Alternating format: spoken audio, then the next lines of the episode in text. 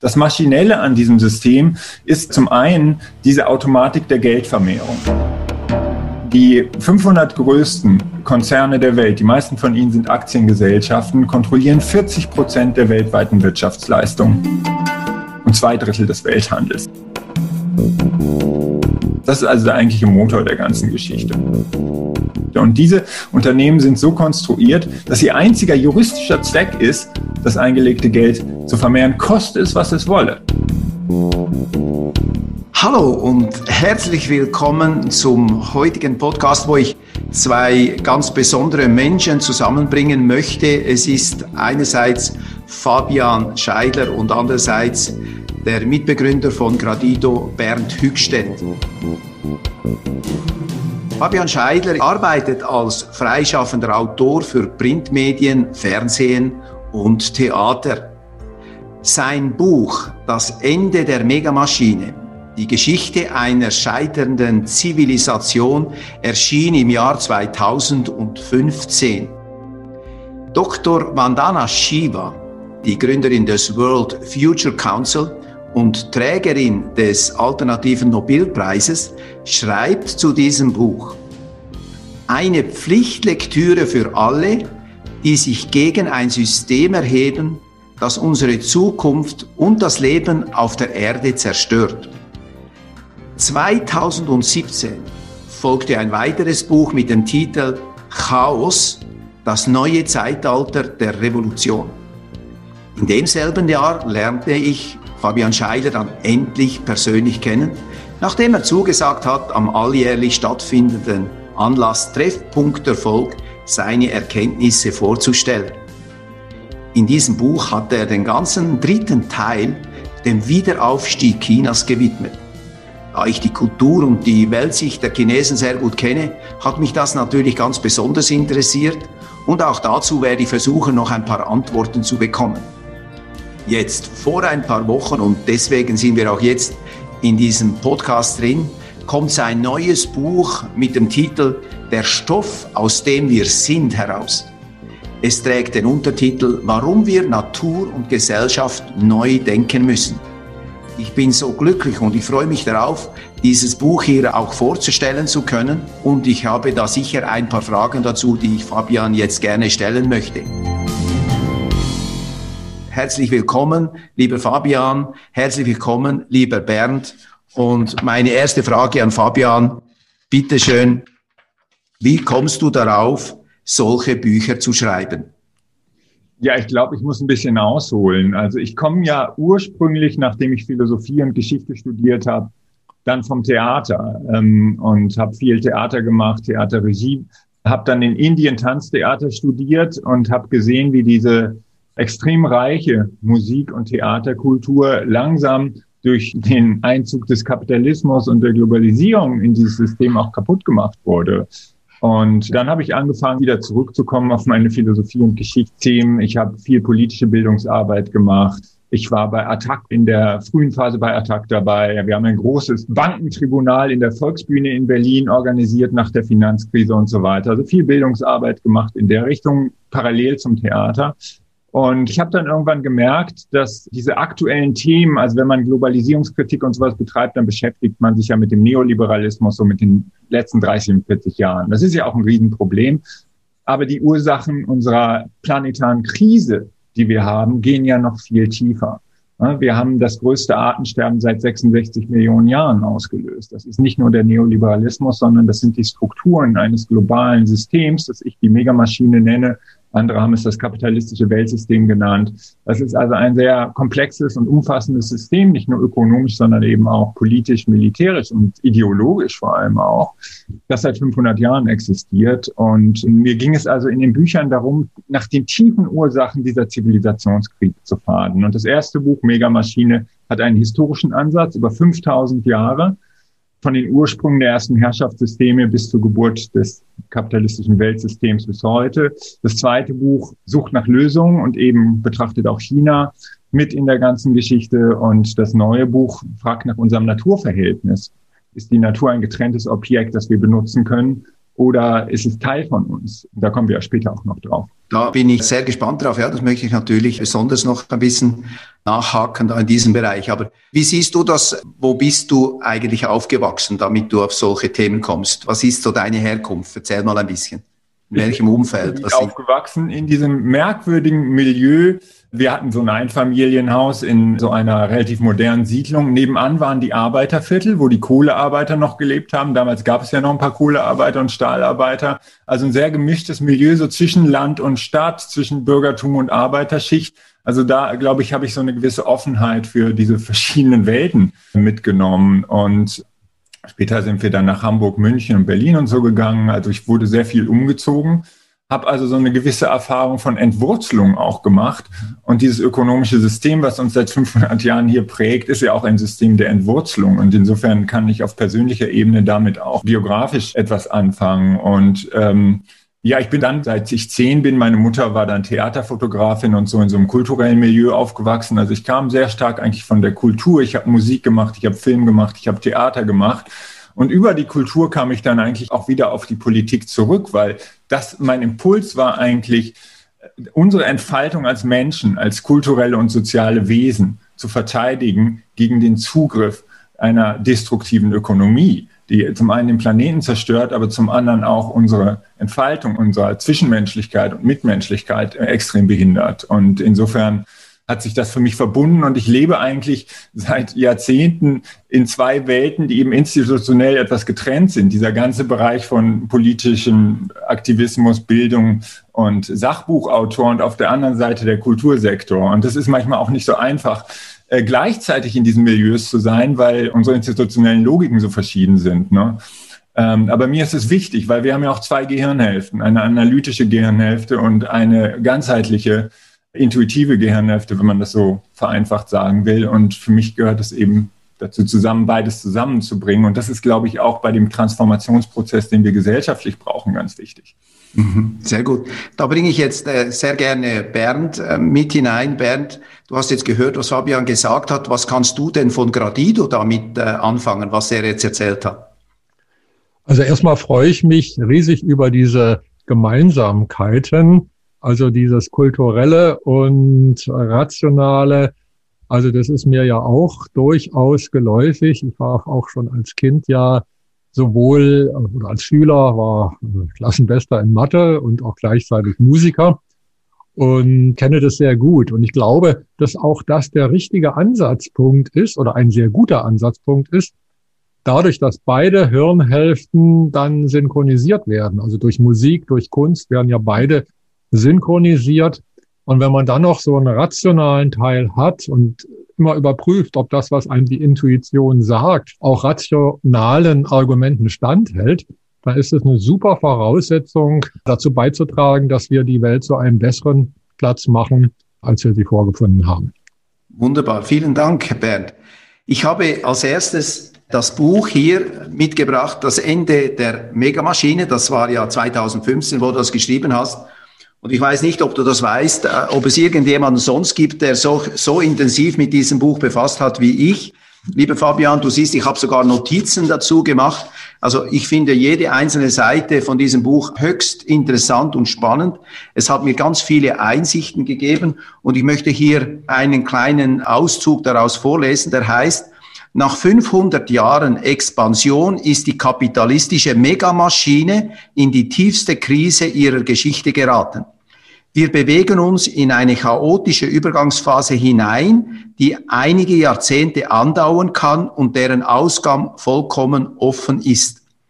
Fabian, diese Sätze, die wurden nicht im Jahr 2020 oder 2021 geschrieben, obwohl sie da perfekt hineinpassen würden. Diese Zeilen sind geschrieben worden im Jahr 2014 was damals natürlich noch als düstere Weltuntergangsprophezeiung abgetan wurde, scheint nun immer deutlicher Realität zu werden. Ich kann mich noch erinnern, als du am Treffpunkt Erfolg dein Referat gehalten hast, habe ich im Nachhinein ganz viele Stimmen gehört, die gesagt haben, von was redet der hier? Also was sind denn das für dunkle Szenarien, die er da vorträgt? Und ich habe damals schon ganz klar gewusst und deswegen war es mir auch so wichtig, dass du den Leuten das zeigst, dass genau das auf uns zukommen wird. Und jetzt stecken wir genau in dem Teil drin und sind jetzt genau in dieser neuen Ordnung, wo da dieser Kampf entflacht wer bestimmt, wie die Zukunft aussehen wird. Also wir haben immer mehr Chaos und alle diese Dinge, Flüchtlingsbewegungen, äh, wir haben alle diese Dinge.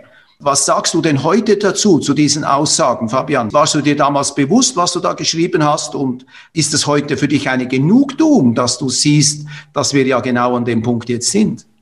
Nein, eine Genugtuung ist es überhaupt nicht, weil das alles ja mit sehr viel Leiden verbunden ist.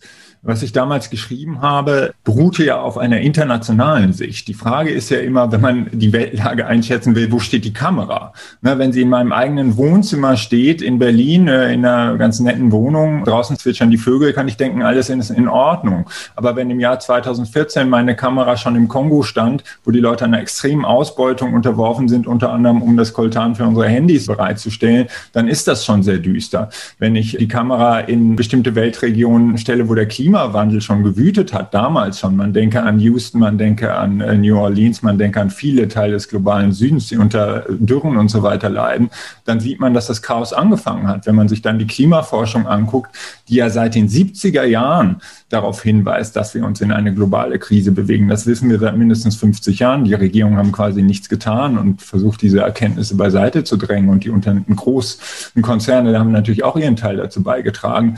Dann ähm, ist das also eigentlich keine Weltuntergangsszenario, sondern eine realistische Beschreibung der Phase, in der dieses Weltsystem ist. Und dann muss man sich das natürlich auch analytisch angucken. Also diese Megamaschine, dieses System beruht auf einer endlosen Expansion. Sie beruht darauf, dass Kapital das einmal angehäuft wurde, sich quasi automatisch immer weiter vermehren muss. Darauf beruhen Aktiengesellschaften zum Beispiel. Die haben nur einen Zweck, nämlich dass das Kapital, das da angelegt ist, sich immer weiter vermehrt. Und dazu müssen halt Güter und Dienstleistungen produziert werden, dafür müssen Ressourcen abgebaut werden. Und deswegen kann dieses System nicht stillstehen. Deswegen haben wir auch 450 Jahre Kolonialgeschichte gehabt, weil diese Expansion notwendig ist für das System. Und deswegen stoßen wir also mit einem System, das nicht existieren kann, ohne zu wachsen, eben auch an planetare Grenzen inzwischen, wo viele ökologische Grenzen gerissen werden. Das ist das Klima natürlich äh, ganz äh, zentral. Das ist die Artenvielfalt, die mindestens ebenso lebensbedrohlich und dramatisch ist. Das sind die Süßwasserressourcen, Ozeane, Wälder und so weiter. Das ganze Programm. Also wir haben eine Zerstörung der Biosphäre in so kurzer Zeit in Gang gesetzt wie fast noch nie in der Geschichte des Lebens auf der Erde. Und ich wollte mit dem Buch auch so ein bisschen unsere Bequemlichkeit und Selbstgefälligkeit in den reichen Ländern aufbrechen und darauf aufmerksam machen, dass da diese Krise längst da ist, dass sie für viele Menschen im globalen Süden schon sehr lange da ist. Und äh, die Pandemie, die wir jetzt haben, da kommt also eigentlich mal so ein kleiner Teil dieser Krisenhaftigkeit nun auf uns in Europa zurück. Und wenn man sich das mal genauer anguckt, sieht man ja, dass die meisten Epidemien und Pandemien der letzten Jahrzehnte, sowas wie Ebola und so weiter, von Tieren stammen, zwei Drittel etwa. Der größte Teil davon stammt von wilden Tieren, deren Habitate zerstört werden durch die ökonomische Expansion. Bei Ebola ist das klar, bei Corona ist das auch durchaus möglich. Der andere Teil stammt aus der Massentierhaltung, von der Art, wie wir mit Tieren umgehen. Und insofern ist die Pandemie Teil dieses Krisenprozesses, aber im Verhältnis zum Klima eigentlich ein sehr kleiner Vorgeschmack dessen, was uns erwarten könnte, wenn wir die Strukturen unserer Ökonomie nicht verändern. Das ist ein sehr schönes Bild, das du da gebracht hast mit dem, es kommt darauf an, wo ich die Kamera aufgestellt habe. Ja. Ich kann mich noch gut erinnern, du hast damals in deinem Referat am Treffpunkt Erfolg gesagt, ist es möglich, einen Elefanten im Raum nicht wahrzunehmen. Kannst du dich daran erinnern? Ja, ja, das ist für mich ein ganz wichtiges Bild, über das ich selber auch noch immer wieder schmunzeln muss, weil es ja tatsächlich so ist, dass wir über tausend einzelne Krisen reden. Ne? Wir reden darüber, über Failed States. Das war ja 2014 auch schon der Fall. Eine riesen Anzahl von Staaten, die kaputt gehen. Wir reden über Klimawandel. Wir reden über Finanzkrisen und so weiter. Und man muss diese Krisen zusammendenken, denn sie haben gemeinsame Ursachen. Und das meine ich mit dem Elefanten Migranten. Die Ursachen dieser großen Krisen ist ein ökonomisches System, das zwar extrem produktiv ist, aber gleichzeitig sehr destruktiv ist und das wir verändern müssen. Und darüber reden wir aber nicht. Wir haben also im Feuilleton oder in dem politischen Teil oder in den ökonomischen Teil unserer Zeitung, in den großen Talkshows, wo sind die äh, großen Debatten über systemische Fragen, über systemischen Wandel. Die brauchen wir. Da kann man ja auch kontrovers diskutieren. Man muss ja nicht alle einer Meinung sein. Ne?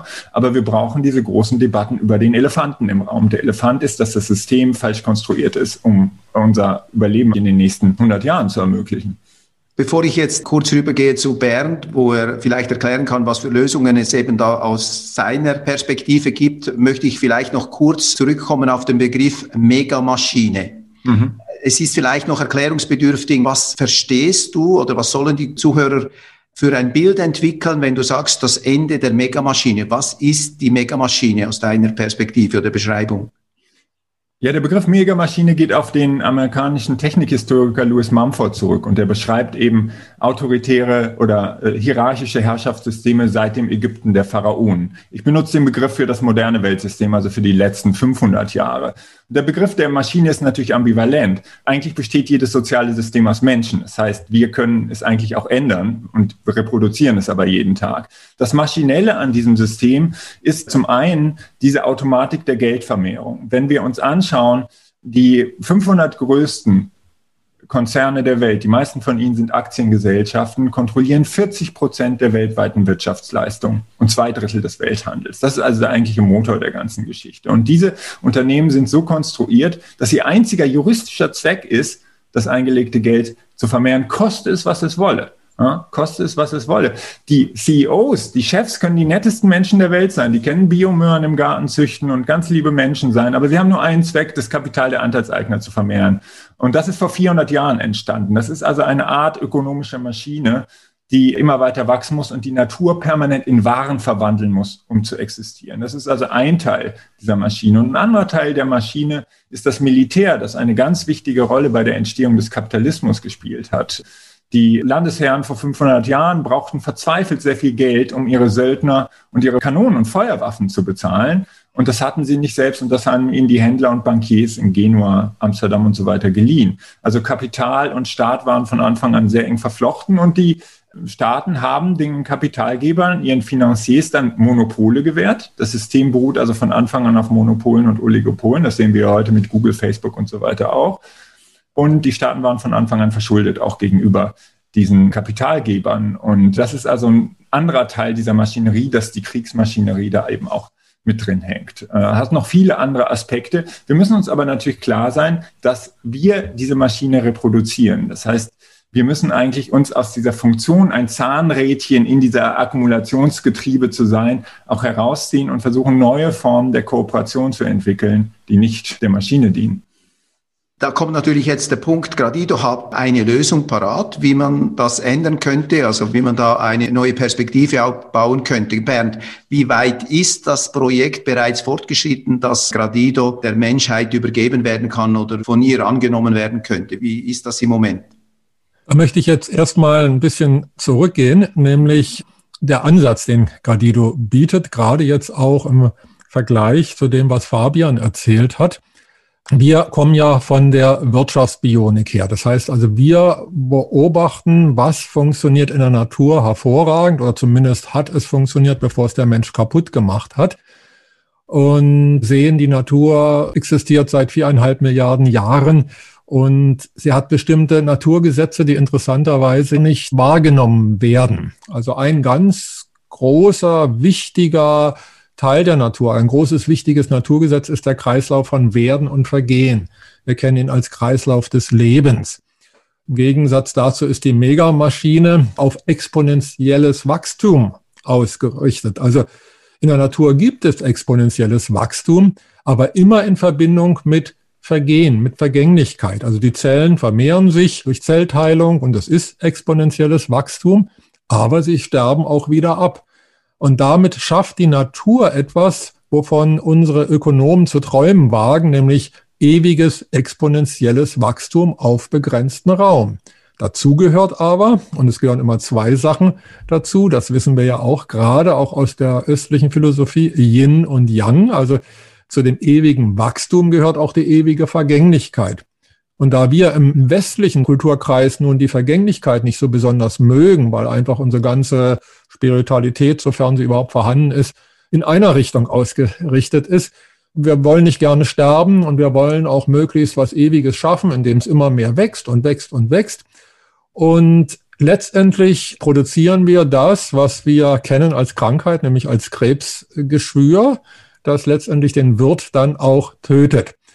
Und das sind jetzt so Beobachtungen, die wir machen in der Wirtschaftsbionik. Also was funktioniert nicht oder was funktioniert auf welche Weise. Und aus diesen Überlegungen sind wir darauf gekommen, dass der wichtigste Hebel, den es anzusetzen geht, beim Geldsystem ist. Fabian hat ja darüber gesprochen, dass vor 500 Jahren dann die Bankiers angefangen haben. Die Banken haben gemerkt, wenn sie die Länder gegeneinander aufhetzen, dann machen sie ein Mordsgeschäft. Und in der Zeit ist ja das Geldsystem, so wie wir es jetzt kennen, im Wesentlichen entstanden. Es ist ja seinerzeit durch diesen, ich glaube, es war ein Franziskanermensch, der die Bilanz dokumentiert hat. Er hat sie nicht erfunden, aber er hat eben dokumentiert. Darauf beruhte dann die ganze Rechnungswesen bei den Fuggern. Und in der Bilanz ist es zum Beispiel ja so, dass die Summe der Guthaben immer identisch sein muss wie die Summe der Schulden. Beide in der Summe müssen Null ergeben.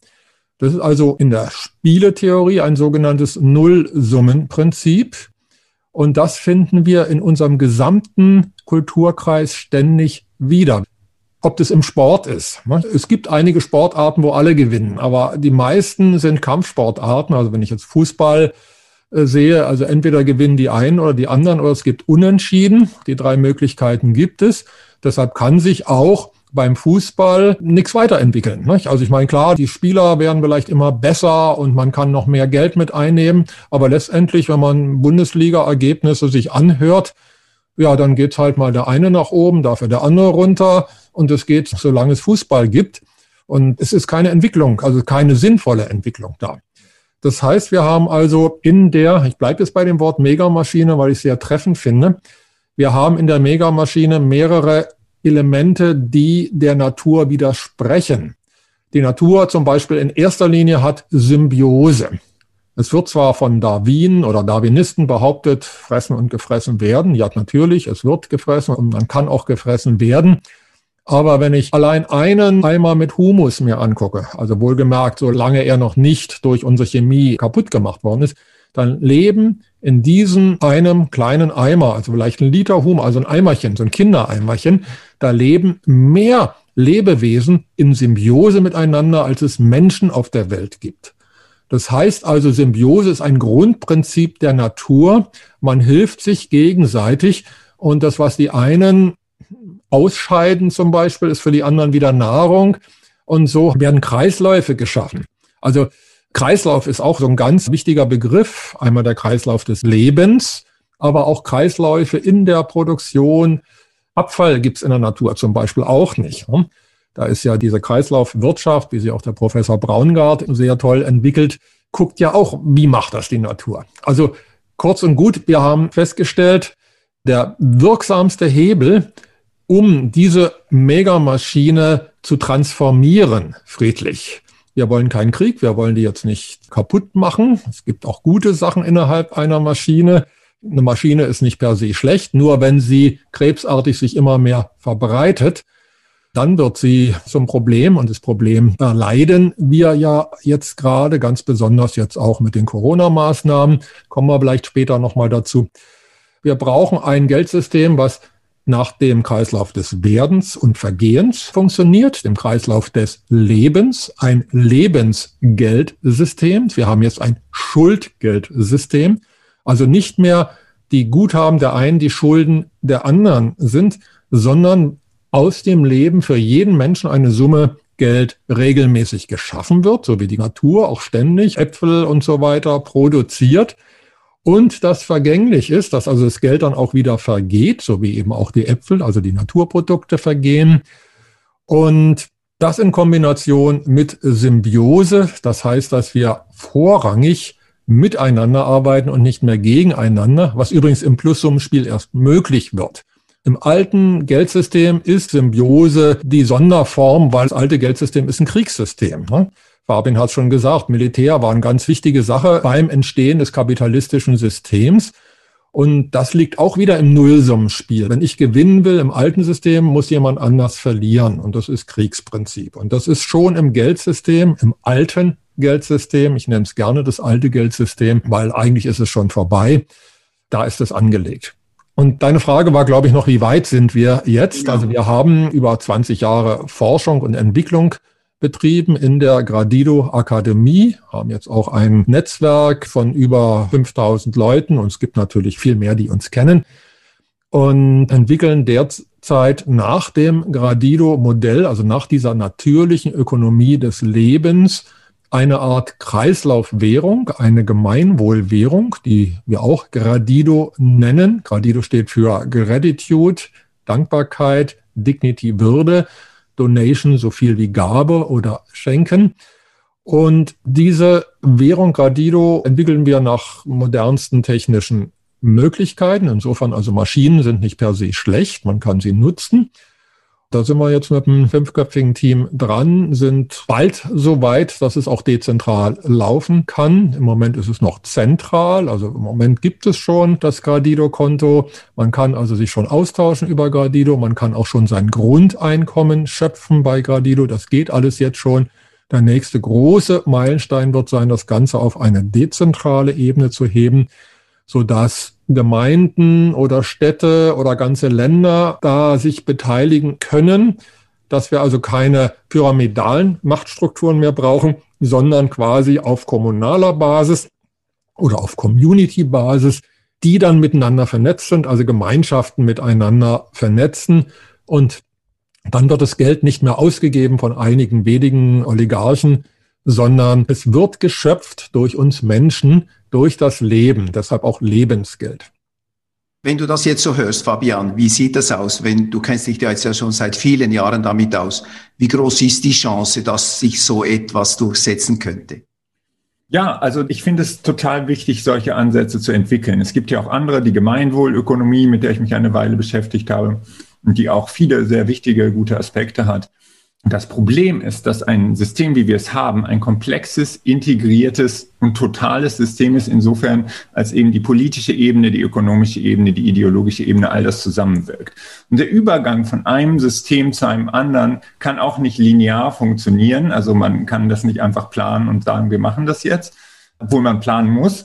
Aber wenn man sich mal anguckt, einen der letzten großen Systemübergänge war vom Römischen Reich, der Zerfall des Weströmischen Reiches. Das war auch ein Jahrzehnte, wenn nicht jahrhundertelanger Prozess. Und niemand wusste, was am Ende rauskommt. Der nächste Übergang von dem Feudalsystem zum kapitalistischen System, ein Prozess über Jahrhunderte. Auch diejenigen, die da Pläne gemacht haben, wussten trotzdem nicht, was am Ende bei rauskommt. Es wurde anders, als es sich jemand, jemals irgendjemand vorgestellt hat. Das heißt, ich glaube, wir müssen uns erstmal klar sein, wir sind in einem komplexen, chaotischen Transformationsprozess.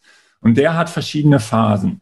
Die eine Art von Phasen sind lange, stabile Phasen, wo man denkt, bewegt sich gar nichts. Millionen von Menschen sind für Fridays for Future auf der Straße, politisch bewegt sich quasi nichts. Dann gibt es Brüche, Finanzkrisen, Pandemien, ökologische Krisen und so weiter. Und in diesen Zeiten werden sehr schnell sehr viele, sehr weitreichende Entscheidungen getroffen. Und da ist dann die Frage, welche Ideen sind im Raum, welche Ideen schaffen es in die Öffentlichkeit, wie sind Menschen organisiert, wie sind die Machtverhältnisse, wie ist die kulturelle Hegemonie und so weiter. Und in dieser Zeit stellt sich dann raus, dass das, was man Jahrzehnte vorher gemacht hat, in den Mühen der Ebenen, kann plötzlich sehr wichtig werden. Jetzt in der Corona-Krise sind die Weichen wieder eigentlich auf eine Rekonstruktion des alten Systems oder eine Radikalisierung des alten Systems gestellt worden, wenn man denkt, wie Amazon und die Digitalkonzerne davon profitieren. Also es ist nicht genutzt worden für eine Transformation. Genauso die Krise 2008. Ne?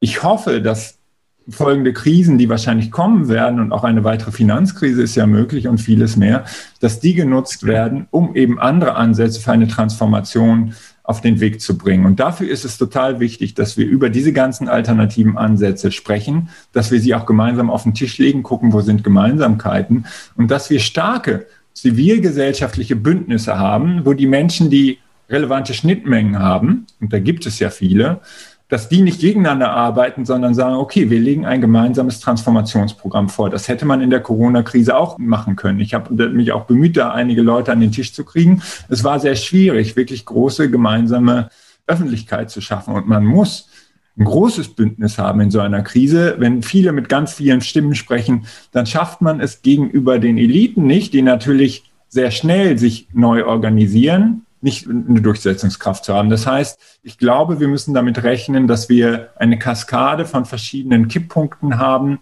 und man kann nur hoffen, dass neue Ideen schnell es schaffen, mehr Leute zu erreichen.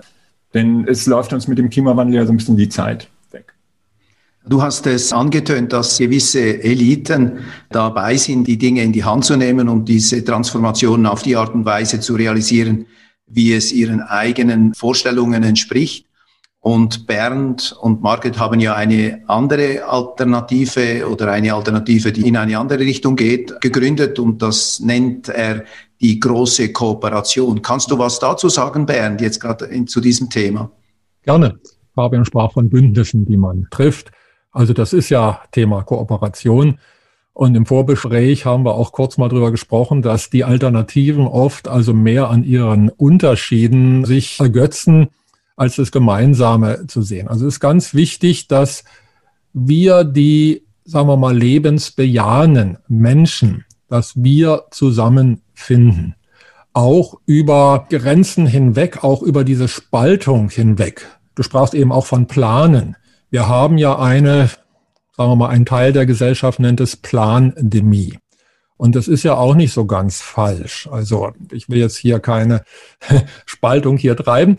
Aber wir haben ja jetzt so diese Situation, es gibt einen Teil, die glauben das Narrativ mit der Pandemie.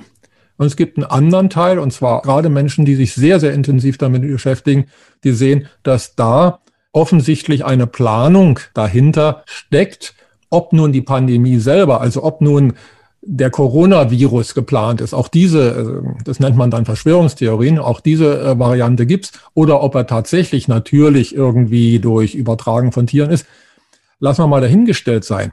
Aber auf jeden Fall in dem Moment, wo er da war, wurde es genützt, ganz besonders hier von einem edlen Schweizer Verein in Davos. Das ist ja dieser Great Reset, der von dem World Economic Forum ja ganz groß vorangetrieben wird, und zwar mit einer brachialen Gewalt vorangetrieben wird.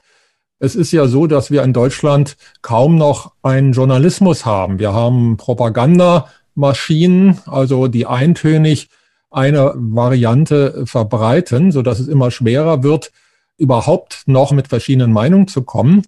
Wenn man dann noch sieht, dass durch ein sehr geschicktes Narrativ, dass man nämlich sagt, wenn du anders denkst als ich, dann bist du mein Feind. Also das heißt mein Todfeind. Das ist ja jetzt ganz klar zu sehen.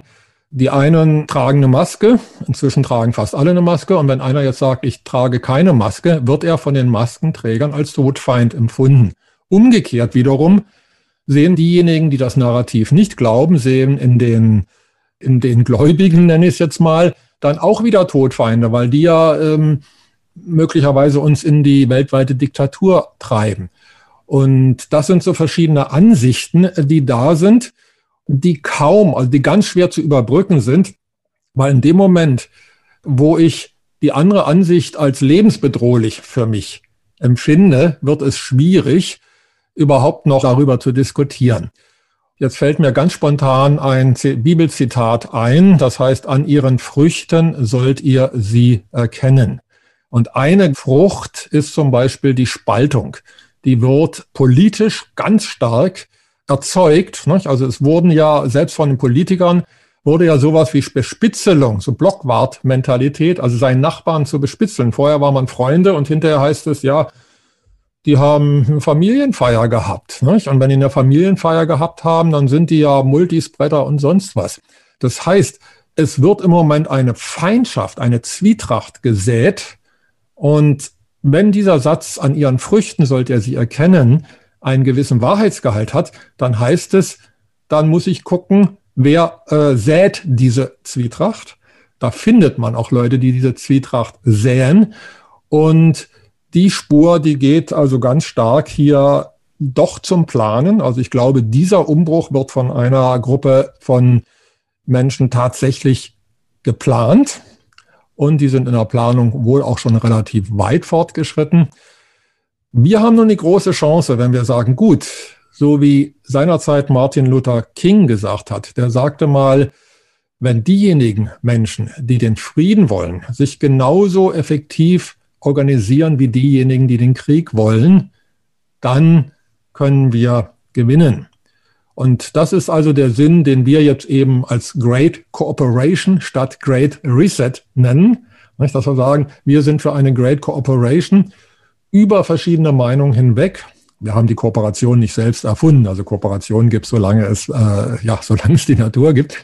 Aber das ist einfach so ein Impuls, den wir gerne reingeben. Lasst uns zusammenarbeiten, lasst uns gucken, lasst uns gucken, was hast du gute Ideen, was hat jemand anders gute Ideen, beispielsweise die Gemeinwohlökonomie, die du angesprochen hast, die würde sich hervorragend ergänzend zu Gradido, also würde dazu passen, weil Gemeinwohlökonomie ist eigentlich eher eine ethische Frage. Das heißt, was ist Wirtschaftsethik, was ist gut, was ist gut für die Natur, was ist schlecht dagegen und da machen die ihre Gemeinwohlbilanz draus.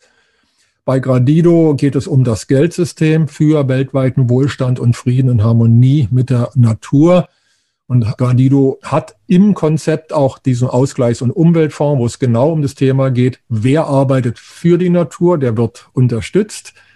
Und wer nicht für die Natur, also nicht im Einklang mit der Natur arbeitet, wird eben nicht unterstützt. Und da braucht man natürlich Kriterien. Was heißt es, für die Natur zu, zu arbeiten? Nicht? Da brauchen wir valide Kriterien. Was ist im Einklang mit der Natur und was geht dagegen?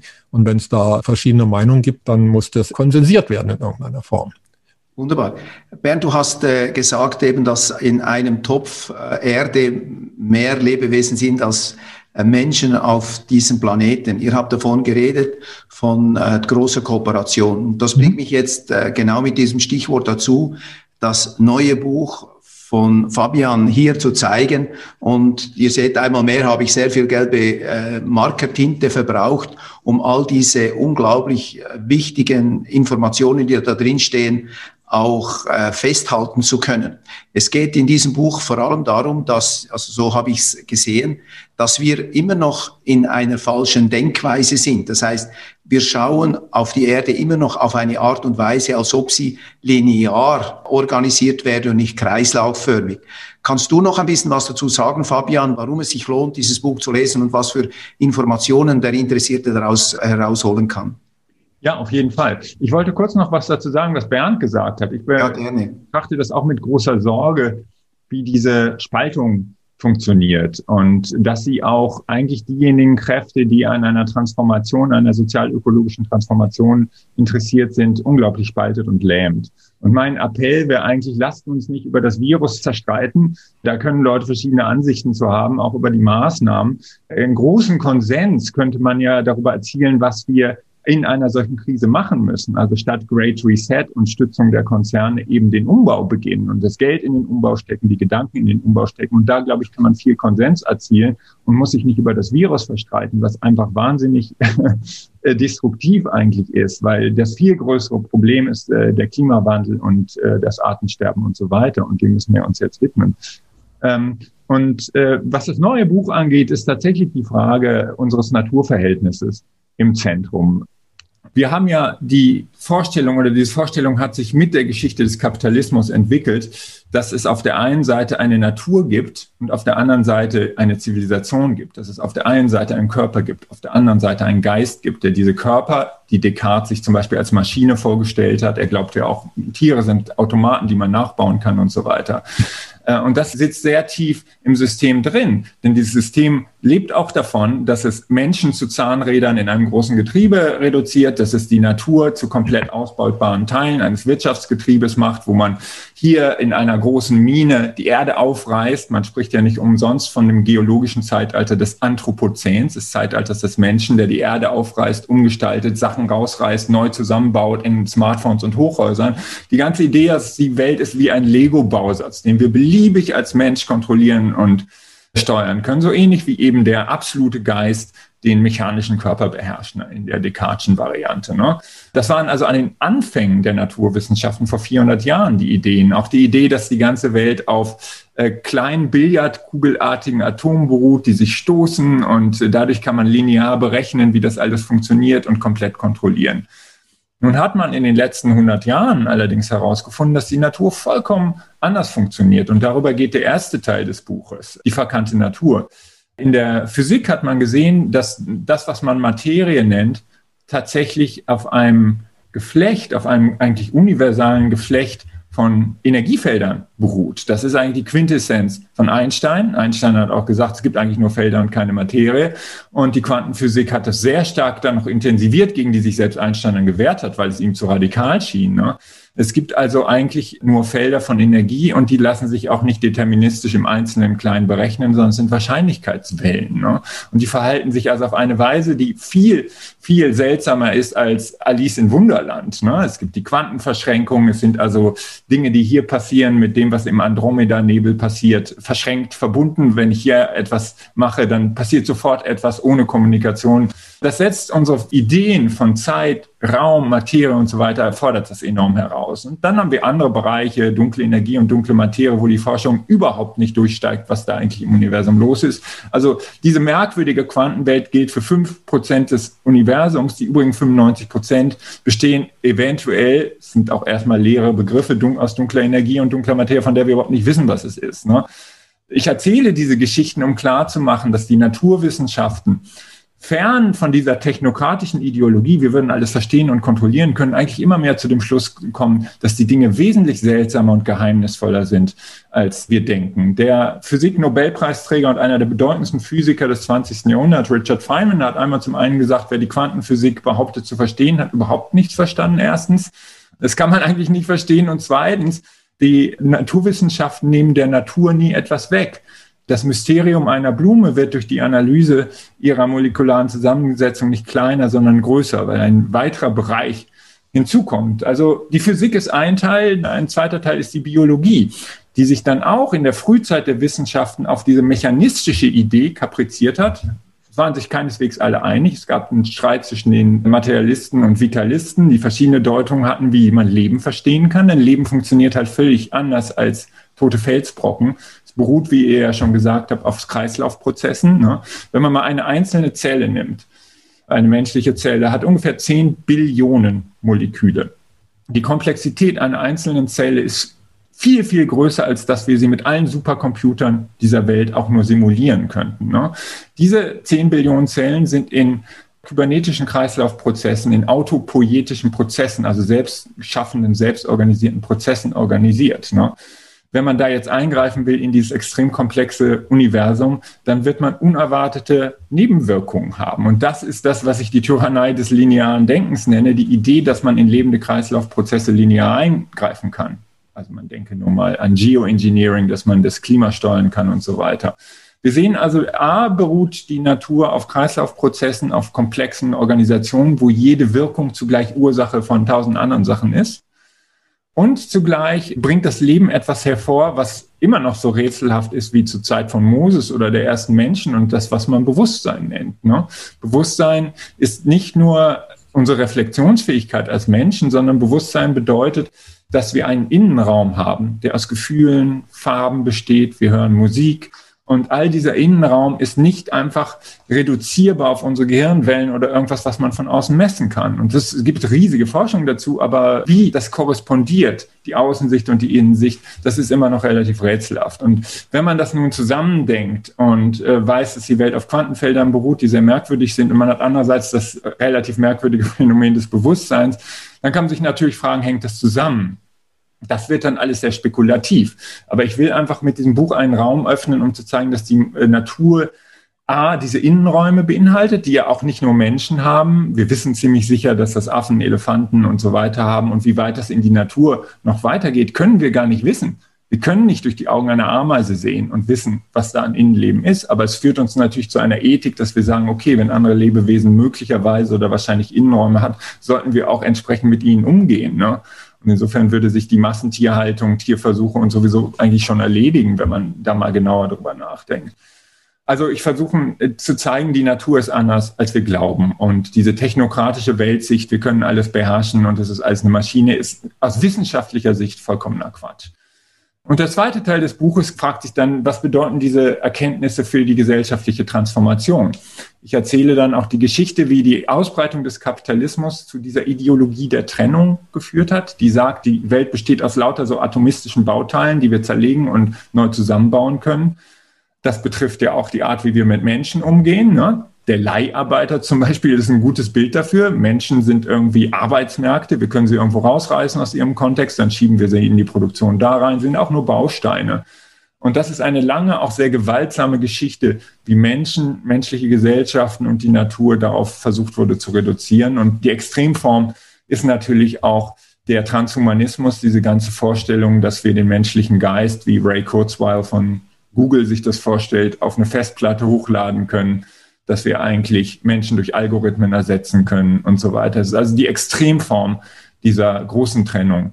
Und ich berichte dann auch von anderen Kosmologien, die anders funktionieren, indigenen Kosmologien, dem balinesischen Subac-System, was ein wunderbares System, das gleichzeitig die Wasserversorgung in Bali organisiert, ökologische Kreisläufe organisiert, das soziale System und die spirituellen Systeme organisiert. Das ist ein wunderbares System, das als Beispiel dafür dient, wie es auch anders sein kann.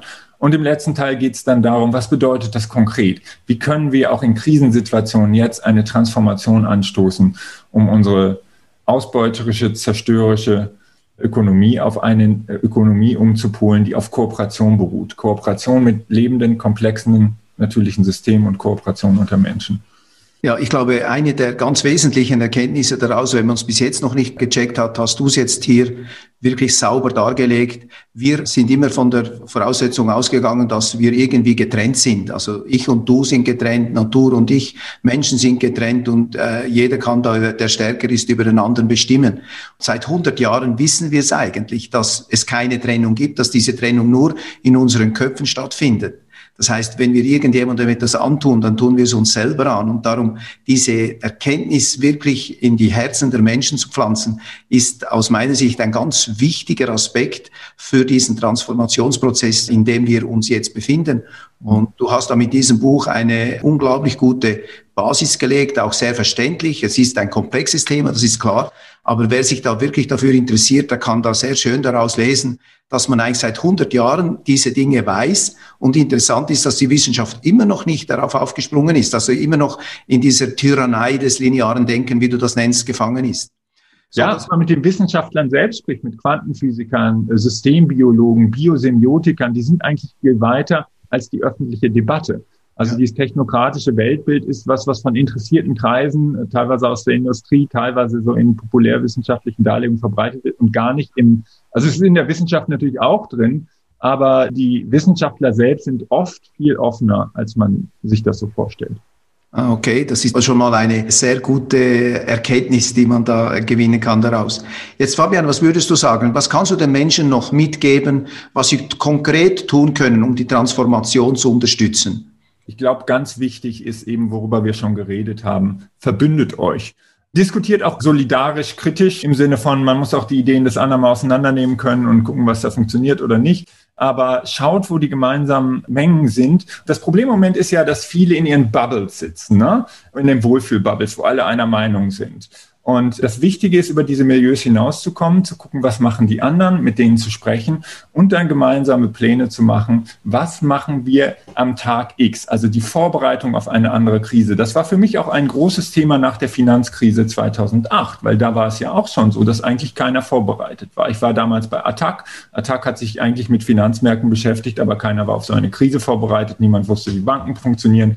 Niemand hatte ein Konzept, um zu sagen, was machen wir denn, wenn die alle pleite gehen? Lassen wir die pleite gehen, riskieren eine Weltwirtschaftskrise oder haben wir ein alternatives Konzept, wie man die auseinandernehmen kann? Also eine Finanzkrise kann man auch als Gelegenheit nutzen, um das Finanzsystem komplett umzubauen und zu sagen, Kredite, und das ist ganz entscheidend, dürfen nur noch für gemeinwohlförderliche Dinge gegeben werden. Das ist ja ein erster Schritt. Ne? Und wir müssen eigentlich von diesem Privatbankensystem runter zu einer ganz anderen Art von System. Also ihr mit Gradido seid ja auch sehr stark an dem Finanzsystem dran. Ich denke, ganz wichtig ist, dass alle diejenigen, die sich eine positive sozial-ökologische Transformation wünschen, dass die anfangen, mehr zusammenzuarbeiten und gemeinsame Konzepte zu entwickeln, wie man in solchen Krisenzeiten eben nicht nur gute Ideen haben kann, sondern diese Ideen in die Welt kriegt, wie man sie in Medien reinkriegt, kriegt und wie man auch starke Bündnisse haben kann, die schnell reagieren und sagen, hier ist unser Gegenprogramm dazu, dass wir jetzt die Lufthansa retten, dass wir die deutsche Autoindustrie retten, dass wir die Digitalkonzerne retten, dass wir Amazon pushen und so weiter.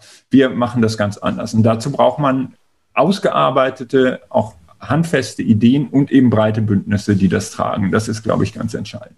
Gut, da tut sich ja auch einiges. Wenn du Bern schauen könntest auf das Thema und du sagst, was können Menschen ganz konkret für diese Transformation beitragen, was würdest du da empfehlen? Also erstmal das Gleiche, was Fabian sagte, also sich verbinden, das Gemeinsame finden. Wir haben vorhin über Einheit und Trennung gesprochen. Also das Trennende weniger stark bewerten, den anderen nicht mehr als Feind zu sehen, bloß weil er eine Maske aufhat oder eine Maske nicht aufhat, sondern ja, offen zu werden. Gerade was du auch sagtest, Wendelin, wenn wir alle eins sind, da macht Krieg keinen Sinn mehr zum Beispiel. Da macht es keinen Sinn mehr, dass ich jetzt versuche, stärker zu sein als einer von euch beiden zum Beispiel. Also bei uns geht es jetzt nicht darum, wer ist jetzt der bessere Redner als Beispiel, sondern gemeinsam machen wir dieses wunderbare Gespräch. Und dieses Gemeinsame ist ja dann auch hier die Community, also das ist das englische Wort für Gemeinschaft. Das heißt also Gemeinschaften bilden, zusammenkommen und allerdings auch wachsam sein, wenn einige Leute einem da was aufdrücken wollen. Fabian sprach den Transhumanismus an, übrigens auch eine Agenda vom World Economic Forum. Das könnt ihr googeln. Also Ihr könnt, wenn ihr googelt World Economic Forum Great Reset, dann kommt ihr auf eine rabenschwarze, dunkle Seite. Also allein die Seite anzugucken, wollte ich mal überlegen, will ich eine dunkelgrau bis schwarze Welt haben oder will ich eine bunte Welt mit einem Blumenwiese haben? Und die bunte Welt als Blumenwiese als Menschen bedeutet, dass es vielfältige Menschen gibt, dass es verschiedene Meinungen gibt, dass wir zwar eins sind, aber doch viel, also Einheit in der Vielfalt sind. Dazu möchten wir ja auch anregen mit der Great Cooperation. Und ich würde mich auch riesig freuen, wenn wir weiterhin in Verbindung bleiben, lieber Fabian. Denn je mehr wir zusammenkommen, eben wie schon der Martin Luther King sagte, also wir müssen uns genauso effektiv organisieren wie die Megamaschine, wenn wir es so nennen wollen, oder wie Martin Luther King sagte, die, die den Krieg wollen. Krieg ist ja Hauptbestandteil dieser Megamaschine, sonst würde die gar nicht funktionieren. Und wenn wir friedliebenden Menschen, die das Leben lieben, zusammenkommen, und ich denke mal, das ist die absolute Mehrheit, diejenigen, die diese Megamaschine bewusst haben wollen, also nicht gezwungen sind, als Rädchen im Getriebe quasi meinen, es gäbe keine Alternative. Wir haben Alternativen und die Alternativen sind da. Also im Geldsystem ist Gradido eine Alternative, die auf viereinhalb Milliarden Jahre Natur beobachtet, also die, Natur ist so alt und wir haben sie über 20 Jahre lang eben beobachtet und daraus ein Geld- und Wirtschaftssystem entwickelt. Und so gibt es auf anderen Gebieten Alternativen. Es gibt eigentlich auf allen, im Bereich Gesundheit gibt es Alternativen. Nur als Beispiel, anstatt sich einen ungeprüften Impfstoff spritzen zu lassen, könnte man einfach das Immunsystem stärken. Dann kann einem kein Virus mehr was ausmachen, weil das Leben ist stärker. Also es gibt für dieses positive Leben, also für die Zeit danach, gibt es im Wesentlichen Lösungen, zum Teil wissen wir voneinander, zum Teil wissen wir noch nicht voneinander. Und das ist der große Punkt, wenn wir zusammenkommen und stellen, oh, du hast dafür eine Lösung und du hast da. Und da gibt's im Energiebereich Lösungen, von denen man vorher noch nicht geträumt hat. Und so können wir eine neue Welt erschaffen, wenn man so will, ein neues Paradies, wo alle Menschen ihren Platz haben, wo nicht einige wenige einen zu, im Transhumanismus als Mensch-Maschinen jetzt machen. Also an dem Scheidepunkt sind wir gerade. Also Great Reset heißt hier Chip rein, aus Mensch Maschine zu machen. Das äh, geht dann über die Virtual Reality. Dann haben die alle die komischen Brillen auf und bewegen sich irgendwie in ihrer virtuellen Realität. Danach kommen die Chips und danach geht's gleich ins Gehirn rein. Also das heißt, dann braucht man irgendwann die Brillen nicht mehr. Das ist die eine Sache. Das ist diese technokratische Maschinenmensch-Geschichte, also Megamaschine nochmal hoch drei. Und die andere Möglichkeit ist, und das ist das Schöne, wir stehen vor diesem Evolutionssprung. Wir haben die Entscheidung, wir können uns auch für das Leben entscheiden. Noch ist die Erde da. Und noch haben wir eine, wenn auch geschmälerte, aber eine gewisse Artenvielfalt haben wir. Es gibt auch Versuche, die feststellen, dass, weiß ich, in einer Wüste oder irgendwo, wo Tiere ausgestorben sind, sobald man die Umgebung wieder so herstellt, lebensfreundlich, auf einmal die anscheinend ausgestorbenen Arten auch wieder da sind. Also das Leben, das kann sich selbst heilen, wenn wir es zulassen. Aber dann ist wichtig, dass wir erstmal Frieden miteinander machen, Frieden untereinander, dass diese Spaltung, dass wir uns nicht spalten lassen. Die Spaltung ist künstlich, die Spaltung ist nicht natürlich, die Spaltung ist politisch von einigen Leuten gewollt und ganz bewusst inszeniert. Da habe ich also auch einiges drüber erfahren dürfen, wie militärische Kriegsführung. Also es ist eine Form von militärischer Kriegsführung, ist die Menschen zu spalten. Ganz logisch. Dann gehen die selber aufeinander los, dann braucht man sie nicht mehr umbringen. Dass wir uns nicht spalten lassen, dass wir verschiedene Meinungen zulassen, wie auch Fabian schon gesagt hat, dass wir sehen, dass wir alle auf einem Planeten leben und dass wir keine zweite Erde im Kofferraum haben, ja, dann können wir es gemeinsam schaffen, ein Paradies wieder gemeinsam für alle zu erschaffen.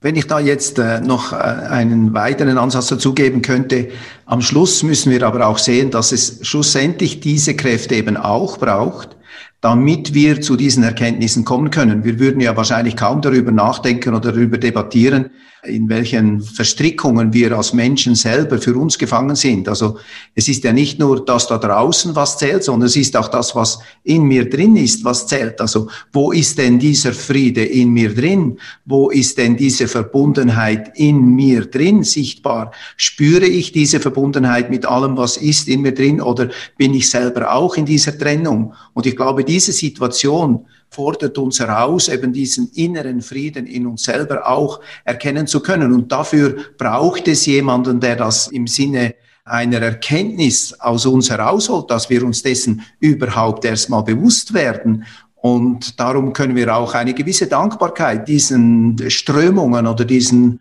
diesen Richtungen entgegenbringen. Und auch Sie gehören zur Menschheitsfamilie. Und ich möchte auch hier eine Integration fördern. Ich möchte auch, ich möchte jeden Menschen einladen, in diese große Kooperation zu kommen. Und wie Bernd, wie du das gesagt hast, es sind natürlich 90, 95, vielleicht sogar 98 Prozent der Menschen an Frieden interessiert. Aber nicht alle haben den Frieden in sich gefunden. Und da bedeutet es doch, dass jeder für sich herausfindet, wie kann ich für mich selber diesen Frieden finden in mir drin, wie kann ich meine eigene innere Spaltung in Harmonie auflösen. Und diese Aufgabe hat jeder für sich selber zu bewältigen. Aber wenn natürlich von außen dann diese Impulse, diese Bilder, diese Resonanzen kommen, dann werden wir erst dazu aufgefordert und können dann dadurch eben auch diesen Schritt machen, am Schluss eben als gesamte Menschheit im Einklang mit der Natur.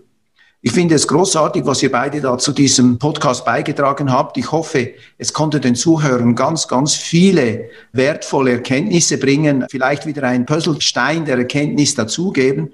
Ich finde es ganz toll, dass es so Menschen gibt wie euch beide. Ich finde es großartig, dass ihr euch versucht zusammenzuschließen, damit wir immer mehr Menschen zusammenbringen können, die eben für den Frieden einstehen und für eine gesunde Welt in Harmonie mit der Natur. Vielen herzlichen Dank euch beiden. Das war wirklich großartig und ich freue mich schon drauf, wenn wir sehen können, was diese Kooperation und diese Verbindungen in Zukunft bewirken werden. Und ich lade jeden Zuhörer ein, sich damit zu befassen, zum Beispiel indem man das Buch von Fabian bestellt und sich wirklich damit auseinandersetzt, weil es ist hochspannend und hochinteressant. Es ist nicht einfach leichte Kost, aber es ist wirklich tiefgründige Kost und ich kann es nur empfehlen, sich damit auseinanderzusetzen, weil man sehr viel für sich selber erkennen wird und für sich selber gewinnen wird. Und ich finde es auch ganz, ganz wichtig, dass man sich der großen Kooperation von Gradido anschließt, mit all den Informationen, die man da drumherum bekommen kann. Auch das ist ein wesentlicher Teil, um hier einen Beitrag zu leisten. Gibt es noch irgendetwas, was du sagen möchtest, äh, Bernd, bevor wir zum Schluss kommen? Ich kann jetzt im Moment eigentlich nur Danke sagen. Auch danke dir, lieber Wendelin, dass du diese deine hervorragende Arbeit machst, dass du dich für die Potenzialentfaltung einsetzt, also Thema Ikigai und dass du dieses Gespräch möglich gemacht hast. Also ich fühle mich total bereichert und unseren lieben Zuhörern auch Dankeschön für eure Aufmerksamkeit sagen. Wunderbar, Dankeschön. Hast du noch etwas zu sagen, Fabian, das du gerne loswerden möchtest? Ich kann mich dem Dank nur anschließen. Ich finde es toll, wie du Sachen zusammenbringst, Wendelin. Und ähm, es gibt auch noch eine Website, fabian-scheitler.de. Da findet man viel über die Bücher und andere Dinge, Videos und sowas. Ja, und ich freue mich, wenn wir im Gespräch bleiben. Wir äh, werden selbstverständlich die ganzen Informationen, Webseiten und Bücher in den Show Notes verlinken.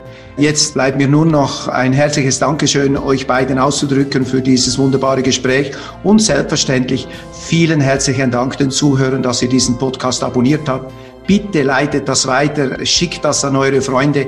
Es sollten einfach immer mehr Menschen mit diesen Informationen in Kontakt kommen und dann werden wir eine große Welle der Begeisterung für die Gemeinsamkeit der Menschenfamilie auslösen können. Und das ist dringender denn je. Wir haben es in der Hand. Es wird niemand für uns tun.